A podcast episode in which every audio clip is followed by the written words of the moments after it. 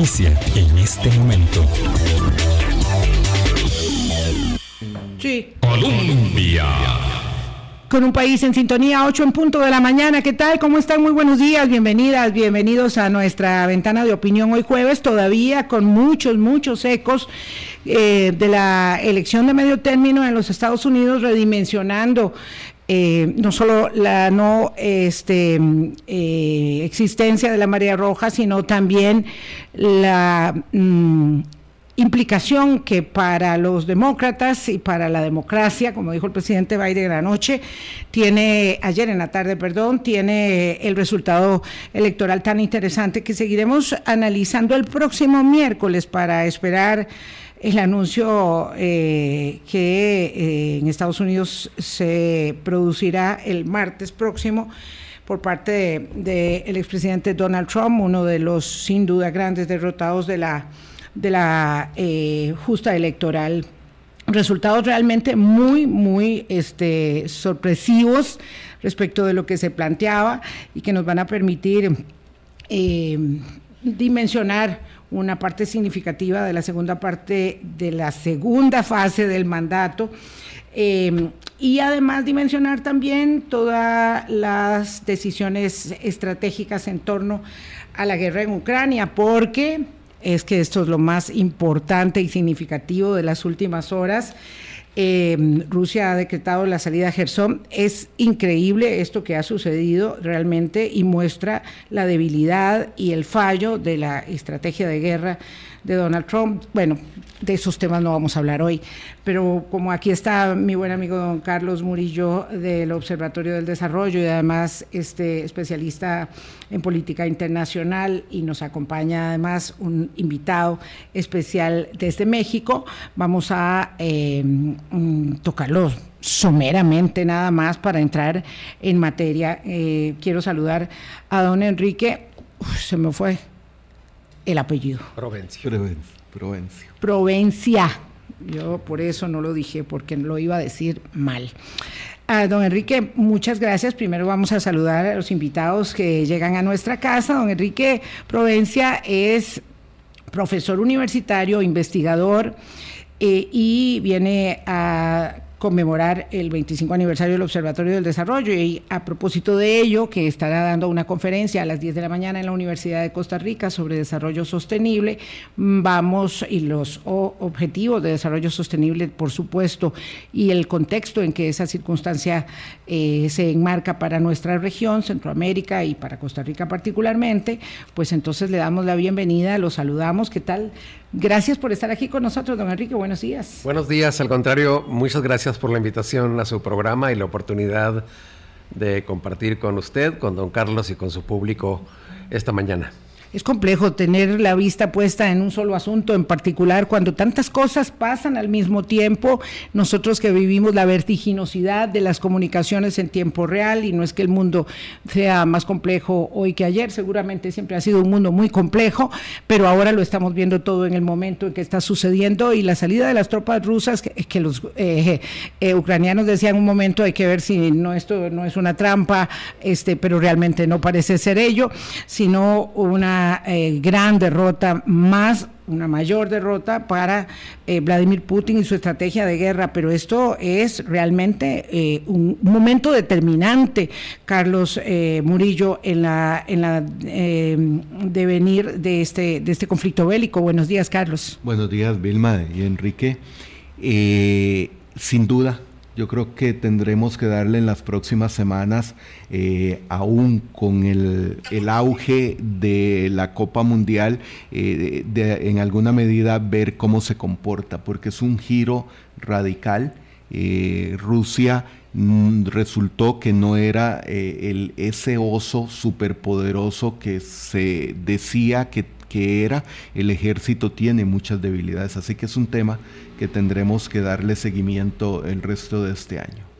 Es tan, tan determinante como que si no se retiraban se exponía a una catástrofe aún mayor de víctimas de sus propias tropas.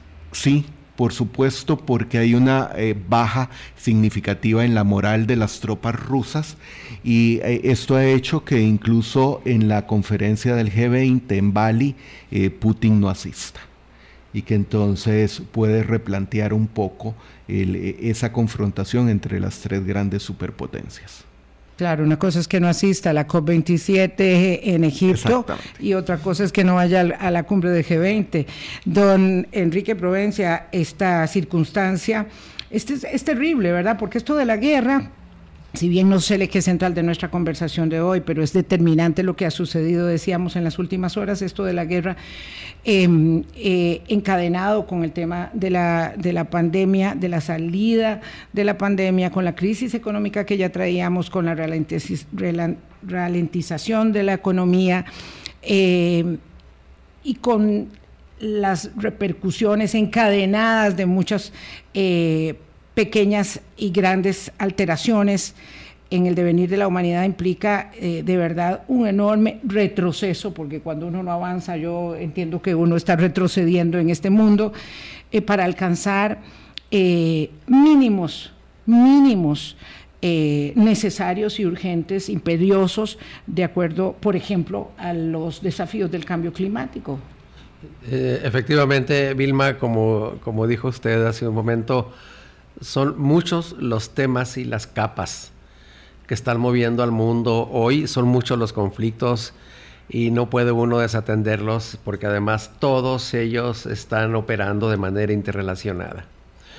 Ah, estamos viviendo una verdadera tormenta y una tormenta perfecta, porque las amenazas a la paz y a la seguridad del mundo tienen vasos comunicantes muy directos con la crisis económica. La emergencia de la invasión rusa a Ucrania desató, aceleró el fenómeno inflacionario más importante de los últimos 35 años. La generación actual no había conocido episodios inflacionarios mm. a escala global. La inflación ha generado además junto con el bloqueo al comercio mundial de alimentos y a la salida de granos eh, de Ucrania, eh, una de las crisis en el comercio mundial de alimentos. Y además, montada sobre la pandemia, ha significado la interrupción de la recuperación económica que ya había empezado a fines de 2020. Y todo eso, interrupción de la recuperación, la mayor inflación de tres décadas y media, eh, las amenazas mayores a la seguridad alimentaria están operando como una catálisis de la gran crisis que tuvimos en 2020. En pocas palabras, no hemos salido de la crisis que pronto ya va hacia su tercer año. Y en ese contexto, eh, las, eh, los grandes procesos que estamos viviendo de negociación internacional. Mencionó usted también la COP27 de cambio climático que se está llevando a cabo en el Cairo. Ah, lo que están mostrando es que en efecto hay retrocesos, por ejemplo, en las negociaciones climáticas, también en las de biodiversidad. Y eh, esta, esa tormenta perfecta que está ocurriendo, eh, en efecto, puede cambiar, pero el daño, buena parte del daño ya está hecho, sobre todo en el sufrimiento humano. Eh, quienes se han visto obligados a salir de Ucrania, que han tenido que emigrar por la fuerza, que en los hechos son refugiados. Siete millones. Exactamente, y además, y además eh, el sufrimiento interno que la invasión a Ucrania está causando en Rusia que probablemente sea el factor, eh, como dice don Carlos, que más esté desestabilizando las, las, posturas de Putin. Eh, puede ser paradójico, pero su derrota puede venir desde el interior de Rusia. Sí, y, y, todo ello va, va, a continuar, porque el daño ya con el suministro de gas a Europa ya está hecho.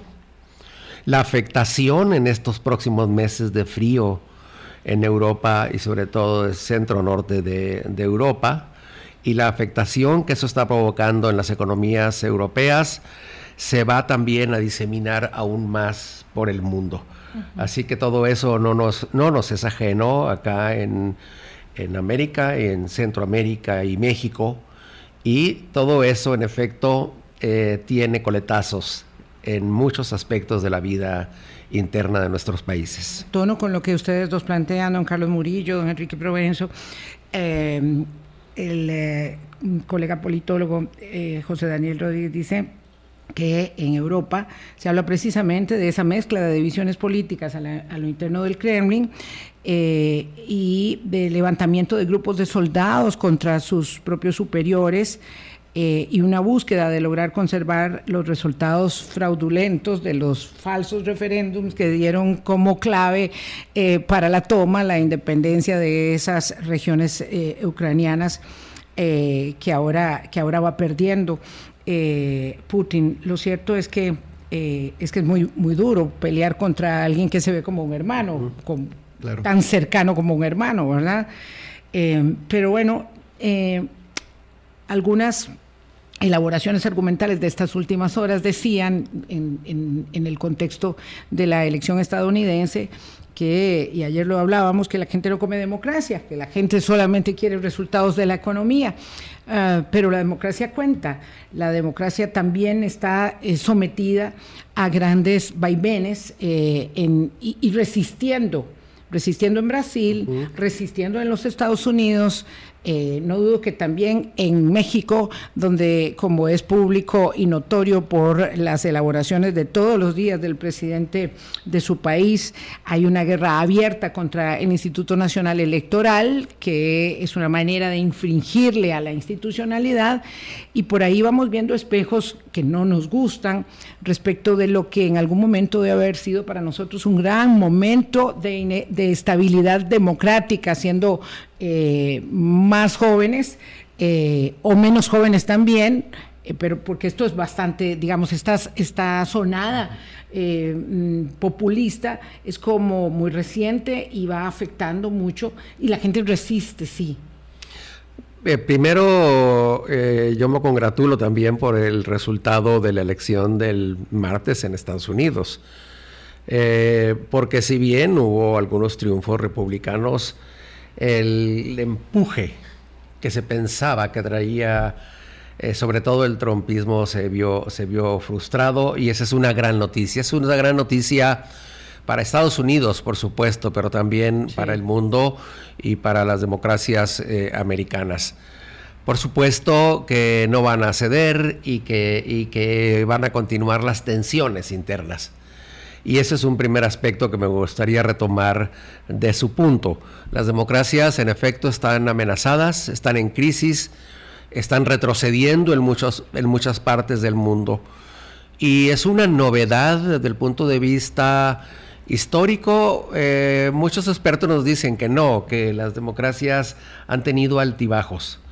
Pero, pero creo, eh, eh, para muchos, y entre los que me cuento, sí es una novedad histórica porque en nuestra generación, en el caso de México, logramos la implantación de una democracia electoral después de casi siete décadas de un régimen sui generis del Partido Revolucionario Institucional, el PRI, donde teníamos más simulación democrática que democracia electoral pero a partir de 1997 y en particular el año 2000, México estaba ejerciendo un régimen democrático que había ido mejorando, que había ido garantizando elecciones libres, neutrales, pero sobre todo que había ido dando cabida al pluralismo y a la diversidad política.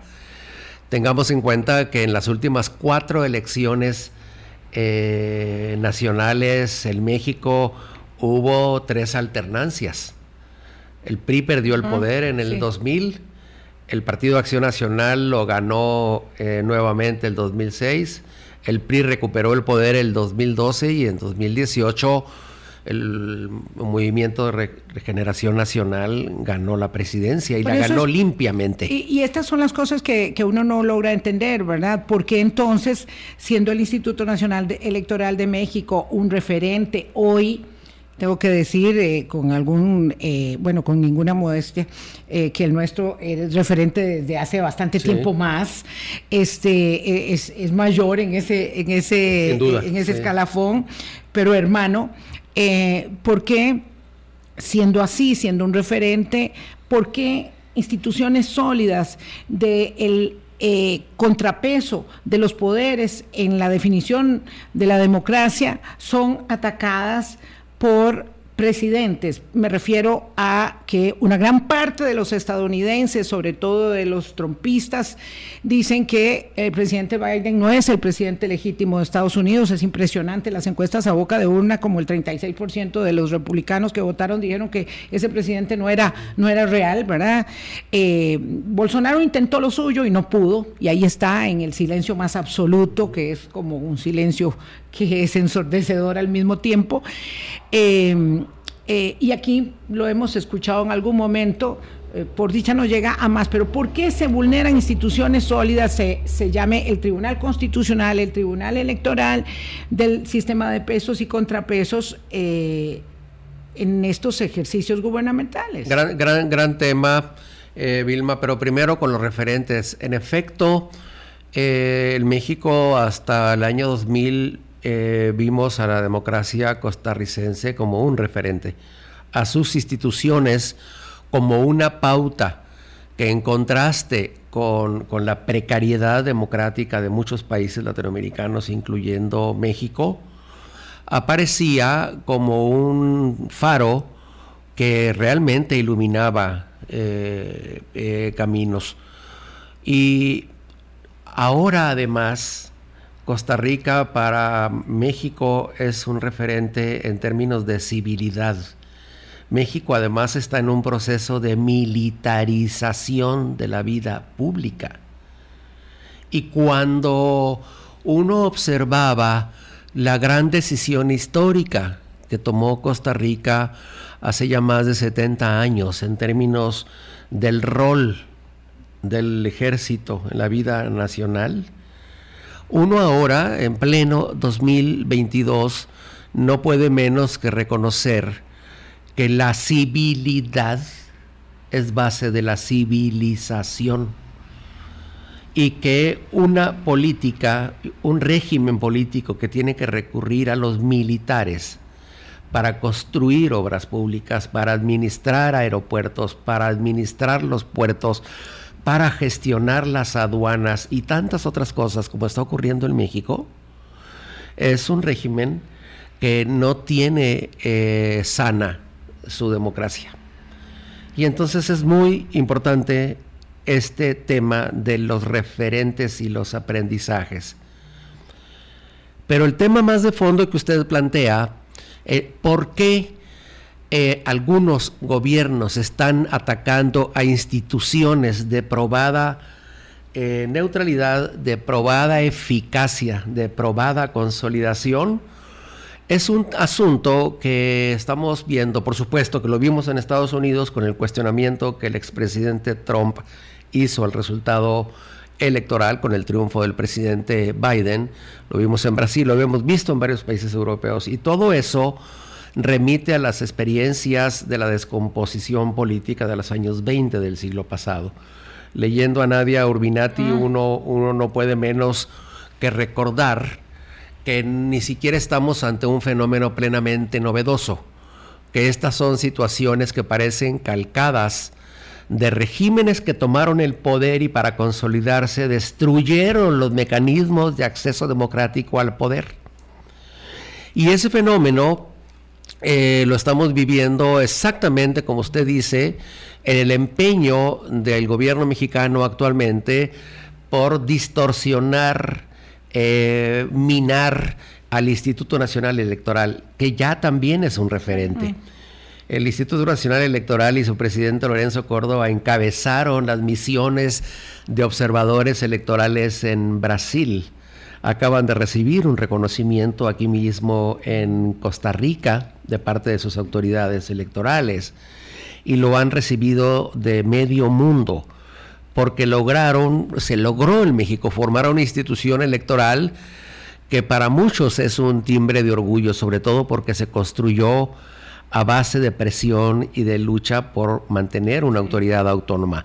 Eso está en riesgo y está en riesgo sobre todo porque los gobiernos que ganaron democráticamente, porque el actual presidente de México ganó limpiamente en 2000 Y fue validado por ese instituto electoral, evidentemente. Que organizó la elección. Sí, claro. Que, la aseguró. Que contó bien los votos. Y que le dio legitimidad, no solamente política, que ya la tenía, sino también electoral, que la ganó en la elección. Es aparentemente un misterio, pero el, misterio eh, se explica sobre todo porque estos gobiernos de corte democrático en su origen, para centralizar el poder y, asegurar su continuidad en los siguientes periodos de gobierno, eh, empieza a, colonizar los organismos autónomos electorales de derechos humanos, de transparencia y acceso a la información pero también los órganos técnicos que se habían creado para garantizar decisiones profesionales en ciertas áreas de gobierno, como las de telecomunicaciones, como las de competencia económica, como los sistemas de información y estadística. Eh, y ese proceso de colonización eh, tiene como joya de la corona a los institutos electorales. Y, esa es una razón, esa es una razón de centralización, control del poder, garantizar su continuidad en un periodo mayor a su gobierno y luego vienen algunos asuntos de orden personal como agravios eh, que a mi juicio cuentan eh, país por país, pero que en términos generales eh, los estamos viendo en sus causas de fondo en muchas otras partes del mundo. Es lamentable y lo único que queda es defender la democracia. Y, en el caso de México, hoy defender la democracia es defender eh, la autonomía y la fortaleza de su Instituto Nacional Electoral. Y eso está ocurriendo en tiempo real, aquí, allá eh, y ahora. Sí, esto evidentemente no es ninguna elaboración académica, es la realidad pura y dura, ¿verdad? Eh, regímenes democráticos en su origen que ganan legítimamente la elección y luego van este, estrechando el cerco eh, para afectar, alterar a, las entidades, a las instituciones que son ni más ni menos que los guardarraíles de la democracia. Trump cambió la composición de la Corte Suprema de los Estados Unidos y además alteró eh, las judicaturas en una enorme cantidad de eh, estados en los Estados Unidos y ahora lo que hay es una resistencia, evidentemente. Lo hizo en El Salvador también Bukele eh, que tomó el control del Congreso de una manera tan apabullante y que luego eh, simplemente se trajo abajo al Tribunal Constitucional. y, eh, de todo esto hay que tener mucho cuidado, está pasando esto en México. Y aquí esto no es si es izquierda ni es derecha, esto no tiene signo ideológico, el ansia de poder es hasta algo tan extremo como Italia, ahora que cuando hablaba usted del péndulo de la historia me hizo recordar, y bueno, hasta llegar a la opereta nicaragüense, en la que hubo votaciones, no elecciones, eh, hace unos días y se cayó el sistema y nadie sabe cómo quedó la elección. Una farsa, una farsa. 8.23 de la mañana, regresamos. Nos acompaña don Enrique Provenzo Durazo. Em, investigador, eh, profesor universitario mexicano y Carlos Murillo, estamos eh, escuchando hoy eh, con mucha atención a nuestro invitado que viene al aniversario número 25 del Observatorio del Desarrollo de la UCR. Ya venimos. Hablando claro. Colombia. Con un país en sintonía, 8.26 de la mañana nos visita el profesor universitario Enrique Provenzo Durazo.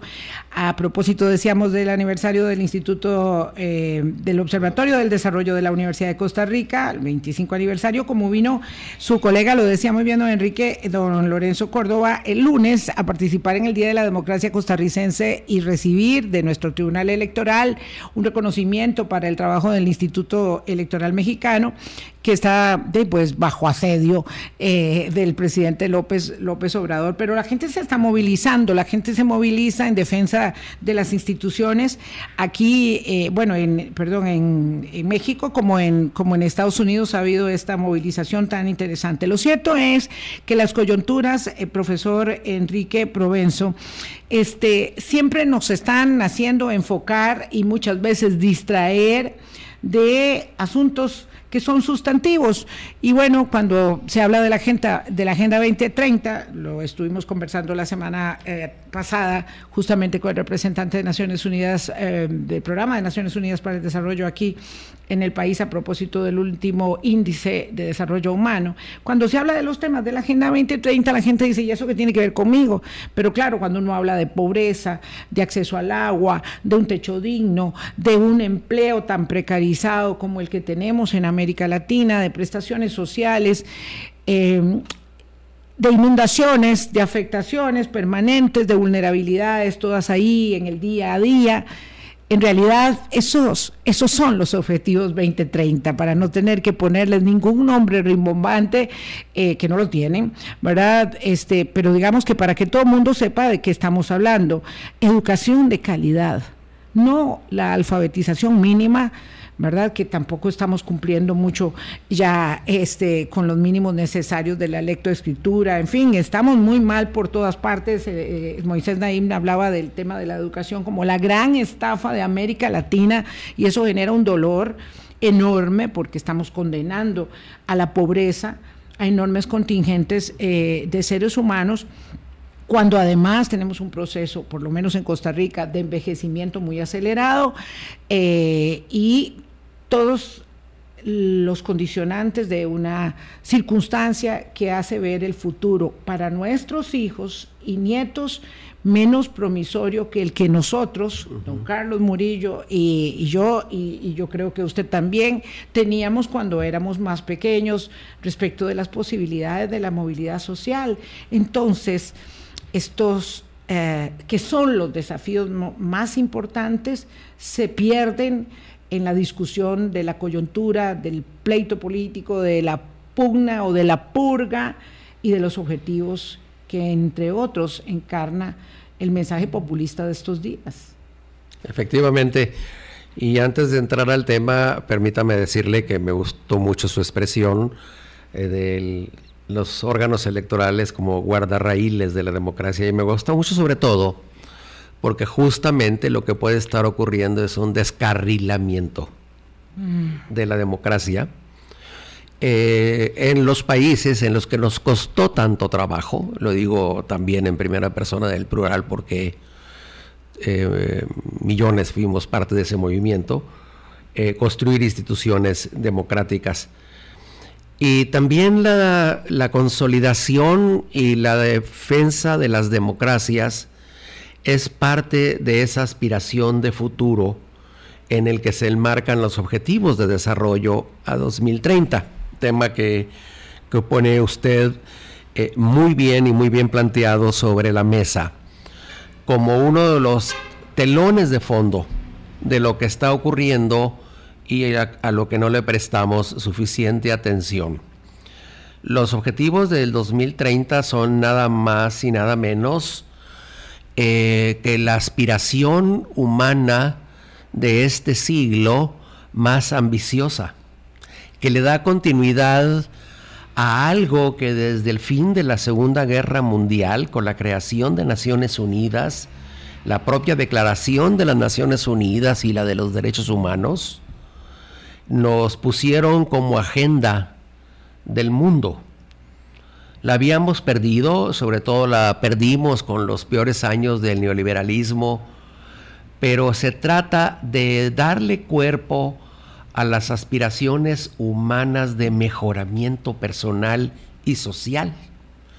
Y eso precisamente es lo que está en riesgo, porque eh, gracias a la invitación de don Carlos Murillo y del Centro y Observatorio del desarrollo de la Universidad de Costa Rica, de eso, de eso hablaré eh, hoy mismo, más tarde.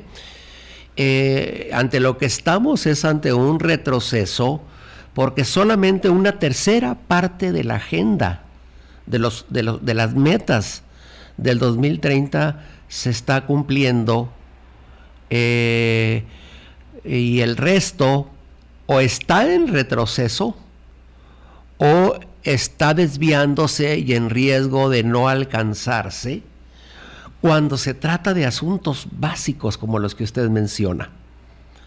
El agua, el techo, la sanidad, la educación, el acceso a salud de calidad, la reducción, eh, en algunos casos debe ser erradicación, en otros abatimiento de la pobreza, entre tantos otros asuntos. Ah, primero, no hemos hecho el esfuerzo suficiente como países para tenerlo presente cotidianamente, para recabar la información, para no soltarlo de la agenda pública, para estarlo machacando, porque lo que está de por medio es exactamente eso, la movilidad social para que esta generación viva mejor. En muchos sentidos, esta generación está mejor que la anterior.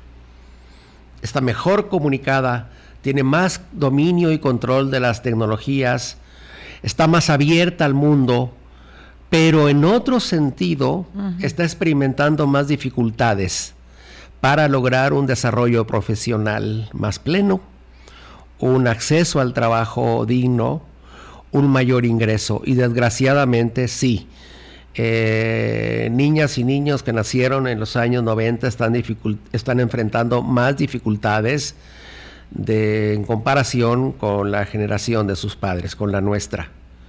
Y esa interrupción de la movilidad es sí en efecto una gran, una gran novedad, porque lo que pensábamos era que el desarrollo iba a continuar pero una, novedad muy penosa. Muy penosa, pero no es tarde. Tenemos que reaccionar y tenemos que actuar políticamente para frenar ese retroceso. Vilma, el primero es porque escuchando a Enrique me preocupa un detalle y sobre esto, como ya lo decías, a las 10 de la mañana eh, y la conferencia se transmitirá por el Facebook de, del Centro de Investigación del Observatorio del Desarrollo. Y decís que una tercera parte de los ODS, pero estamos a ocho años. Una tercera parte de los objetivos del desarrollo que se están alcanzando, sí, claro. Y estamos a ocho años del 2030. Del 2030, sí, a la vuelta de la esquina. exactamente. Y con todo un problema en términos que lo hablábamos ayer en la tarde de decrecimiento a nivel global. Es una serie de retos, aunque estemos mejor hoy que hace 20 eh, años, que a final del siglo pasado, pero hay una serie de desafíos de grandes dimensiones. Yo creo que eh, ahí hay mucho que eh, mucho de preocupación de cómo vamos a salir de, de esta coyuntura de aquí al 2030. Muy buen punto, porque en 2015 cuando todas nuestras presidentas y presidentes aprobaron los objetivos del desarrollo para el 2030 en Naciones Unidas, lo veíamos muy lejano. Nada más que ya estamos en la mitad del camino. Ya transcurrieron siete años, la mitad del lapso. Y en muchos sentidos, ahora en 2022, en buena medida por la crisis de la pandemia, sí, pero también porque no actuamos a tiempo. En algunos sentidos estamos atrás de cuando empezamos. Por ejemplo, en desarrollo humano, el retroceso de la pandemia fue de cinco años. Eh, de 2019 hacia acá, cerca de 90 millones de personas en el mundo han caído en la pobreza la pobreza básica, la pobreza extrema. Y el tema del retroceso educativo, prácticamente eh, todos los países centroamericanos y México perdimos en promedio más de un año de escolaridad, más de un año. En el caso nuestro, don Enrique, debo decirle que eso es dramático porque tenemos problemas de, eh, de interrupciones permanentes del ciclo, constantes, digo, eh, desde el año 2018. Entonces la situación nuestra es terrible. Usted dice muy bien, eh, el, desarrollo humano retrocedió cinco años en el mundo, en el mundo. Lo que pasa es que en América Latina retrocedió siete. Y el México, y el México diez. En México diez, bueno, imagínense que el mal de muchos es a veces el consuelo del mediocre, porque nosotros retrocedimos cuatro. Entonces, este, eh, digamos que no nos fue tan mal. Pero bueno, lo cierto es que quería señalar esto del sinsentido, de la paradoja, ¿verdad? Está muy bien poner metas, porque uno tiende a querer, eh, o se supone que el mundo debe tender a, querer alcanzar mediante política pública eh, esos objetivos de la pobreza, de la desigualdad, del empleo, del techo, del agua, todo lo que estábamos hablando. Pero, ¿qué tal si vamos corriendo la meta? Es decir, bueno, pues como yo no puedo perder peso de aquí a um, diciembre, pues no, no hay nada, lo corro para marzo y después lo voy a correr para julio y luego diré, no, ya no lo logré, pues aquí a que cumpla 65 voy a tratar de lograrlo y voy corriendo la meta. Eh, precisamente lo que está pasando en la cumbre eh, de cambio climático en Egipto es que van a ver si pueden atenuar más bien esto de los dos grados para bajarlo a 1.5, como dice el, el, panel intergubernamental, porque ya sabemos que no nos da, que no nos da esto de, de, dos grados de calentamiento y hay que bajarlo, pero ¿cómo? ¿Cómo sin la voluntad política? ¿verdad? ¿Cómo sin clases dirigenciales que tengan claro esto, cómo con una debilidad de los liderazgos, y no hablo solo de los políticos, que sí están en primera línea, pero también de los mm, liderazgos empresariales, los liderazgos sindicales, porque estamos en un momento donde esa es este, realmente una gran vulnerabilidad. Tenemos liderazgos muy eh, endebles, muy desnutridos, poco formados, o sea, esa, esa carencia de eh, dirigencia, de liderazgo de norte para eh, eh, tomar políticas es muy compleja. Y por eso es que vivimos aquí en el pleito del momento y esperando que venga el Mundial para que se nos olvide todo. Efectivamente, ahí viene el Mundial y, y qué bueno que la selección de Costa Rica ganó anoche en su partido de despedida. Eh, por cierto, yo espero que le vaya muy bien. Pues las proyecciones de internacionales dicen cero, posibilidad de, cero. Eh, siempre hay espacio para la sorpresa y la esperanza muere al último. Eh, y en los mundiales ocurren cosas muy extrañas, así que le deseo mucho éxito a la selección costarricense. pero mire usted, esto que usted teme, de que otra vez vayamos a posponer el compromiso para bajar de peso en enero ya ocurrió. Sí, ya ocurrió. Claro. Recordemos que el año 2000 Naciones Unidas aprobó los objetivos del milenio. Sí, claro. Y esos eran para 2015. Así es. Eran más concretos, eran ocho, tenían menos metas. ¿Y qué nos lo echó a perder? La falta de compromiso, número uno. El tema de liderazgo y el rol de las élites en esto es crucial. Segundo, la Gran Depresión de 2008-2009, pero también la retirada de la cooperación internacional, el gobierno republicano del 2000, el 2008, frenó mucho muchos compromisos de la agenda global. Recuerde usted que... Desaparecieron todas las eh, eh, agencias conocidas de... Eh, exactamente, se salieron, se salieron del... De, hecho, no, nunca firmaron la Convención de Cambio Climático, nunca firmaron la Convención de Biodiversidad y tomaron una posición nacionalista y en algunos sentidos xenófoba. Bueno, eso ya ocurrió. Debemos evitar que vuelva a ocurrir. Queda poco tiempo y, son, y van a ser años muy difíciles, pero creo que están poniendo a prueba los liderazgos y la capacidad de, las, de, los, equipos dirigentes en el mundo. Pero doy un paso atrás. Nos fue muy mal en la pandemia, eh, pero quiero decirlo aquí con usted. A, los, a algunos países les fue peor que a otros. Claro y nos fue peor a los países que no tenemos una red de seguridad social y que no tenemos un sistema de protección, salud y seguridad más consolidado. Eh, cuando yo decía hace rato que veíamos a Costa Rica como referentes de su democracia, su civilidad, eh, eh, su modo más amigable de vivir. Ahora también debo decir que los avances de Costa Rica en su sistema de salud y seguridad social han dado muchas lecciones positivas. En un estudio, en un estudio que hicimos con un equipo de diferentes países tratando de sacar lecciones para el sistema de salud mexicano, estudiamos el del Reino Unido, por supuesto, el de Canadá, el de Costa Rica, eh, y los avances que ya para entonces, es este un estudio de hace ocho años, eh, registraban eran formidables.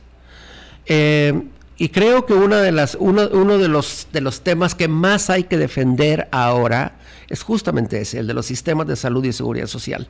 Absolutamente. Eh, y, no, no, irlo, no minarlo, no irle quitando recursos por aquí, no irle eh, quitando apoyos por allá. Eh, eso termina destruyendo avances que son generacionales. Y me parece que en ese sentido, y a pesar de las dificultades que usted menciona en el sistema de educación, Costa Rica corrió con ventaja eh, por el lado de, por el ah, lado de la salud. Eh, y no es nada más en contraste con los vecinos centroamericanos, es en contraste con México y con muchos otros países. Y esa fortaleza se está viendo a largo plazo en desarrollo humano.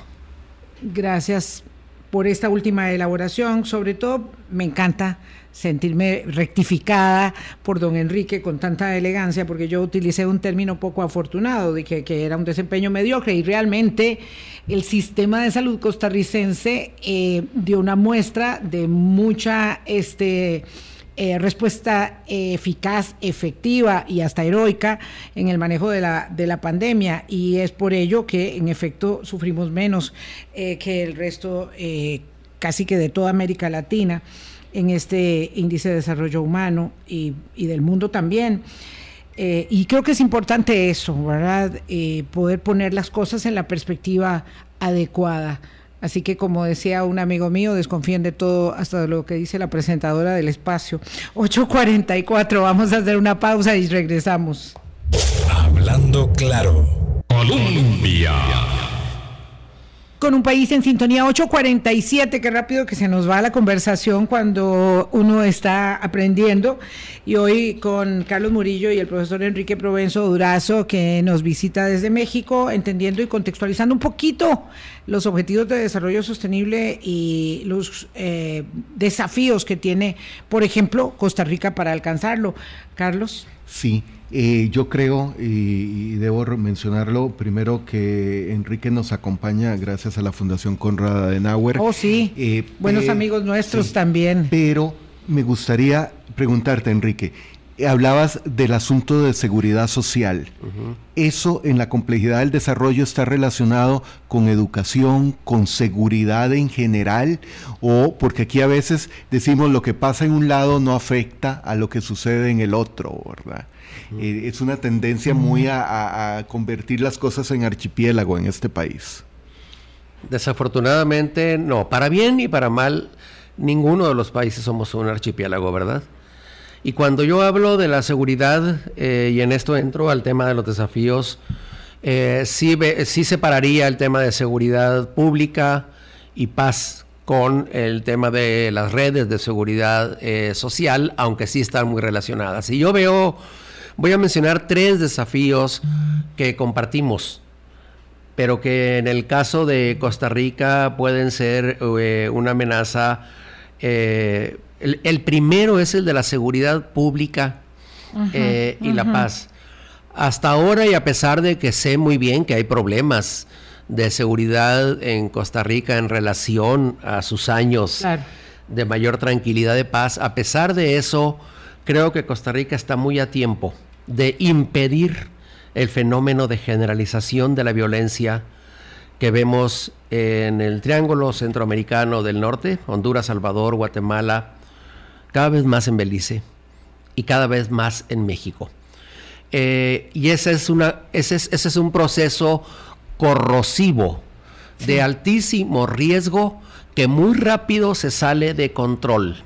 El México se fue de control en unos cuantos años y hemos llegado a tasas de más de 25 por 100 mil homicidios, más, eh, mucho más del doble en Costa Rica. Sí, nosotros estamos en 12 y estamos muy preocupados. Eh, y el paso de una tasa de 10, 11 a 25 ocurrió en un santiamén. Eh, como les ocurrió en, los vecinos eh, del norte en Centroamérica. Ese es un asunto clave porque la repercusión del descontrol de la inseguridad es enorme, afecta a la economía, afecta a la paz, captura las instituciones, propicia la simpatía por el militarismo, propicia la simpatía por el autoritarismo, porque queremos tener control de nuestra seguridad y protección de nuestras vidas, y esa pulsión se vuelve un caballo de Troya contra las democracias. entonces Primer asunto, eh, seguridad. defensa de la salud y la seguridad social.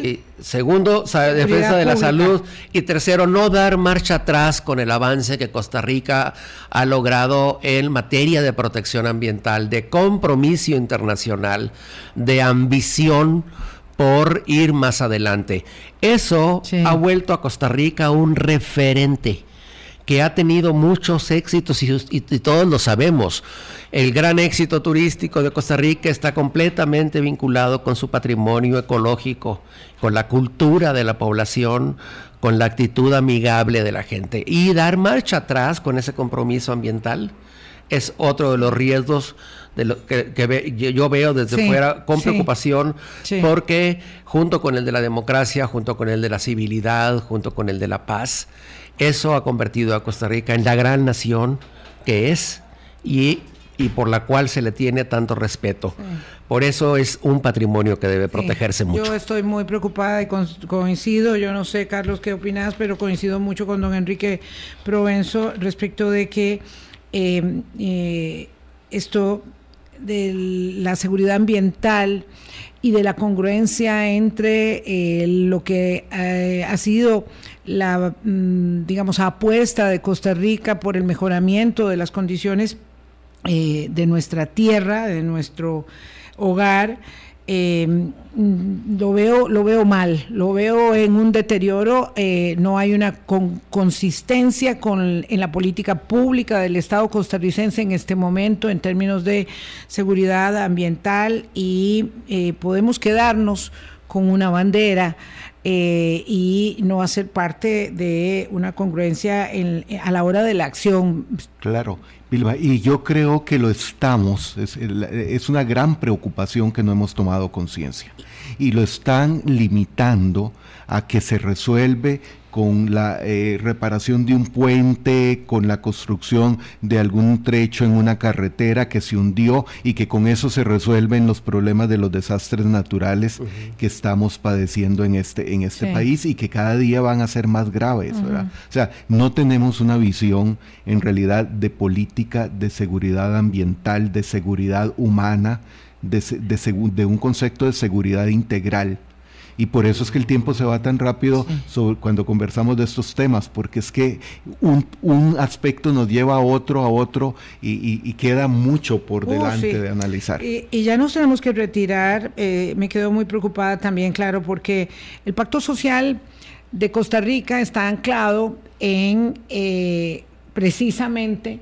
la prestación de servicios básicos de la eh, seguridad social, eh, la inversión nuestra en ese campo ha venido bajando, los problemas de la sostenibilidad de la caja, que en el caso nuestro además implican el tema de la sostenibilidad de las pensiones, es muy severo y de la universalidad necesaria de esas pensiones, tanto como el deterioro de la seguridad pública, y ya lo decíamos de este problema ambiental. Muchas gracias, profesor Durazo, por habernos eh, ayudado. Provenzo Durazo este, por habernos ayudado a poner esto en perspectiva, aunque sea eh, de manera breve como es el espacio que tenemos disponible. Y gracias por estar aquí en Costa Rica. Sea usted bienvenido, siéntase en su casa y cuando venga por acá, vuelva a visitarnos en Hablando Claro. Eh, gracias a, Carlos Murillo que nos enlazó. Muy buenos días, profesor. Muchas gracias, felicitaciones por su programa. Y gracias, Carlos, a usted, al Centro y Observatorio del Desarrollo y a la Fundación Conrad Adenauer. Muchas gracias. Gracias, amigas, amigos. Buenos días. Hasta mañana. Pásenla bien. Chao. Hablando claro, hablando claro.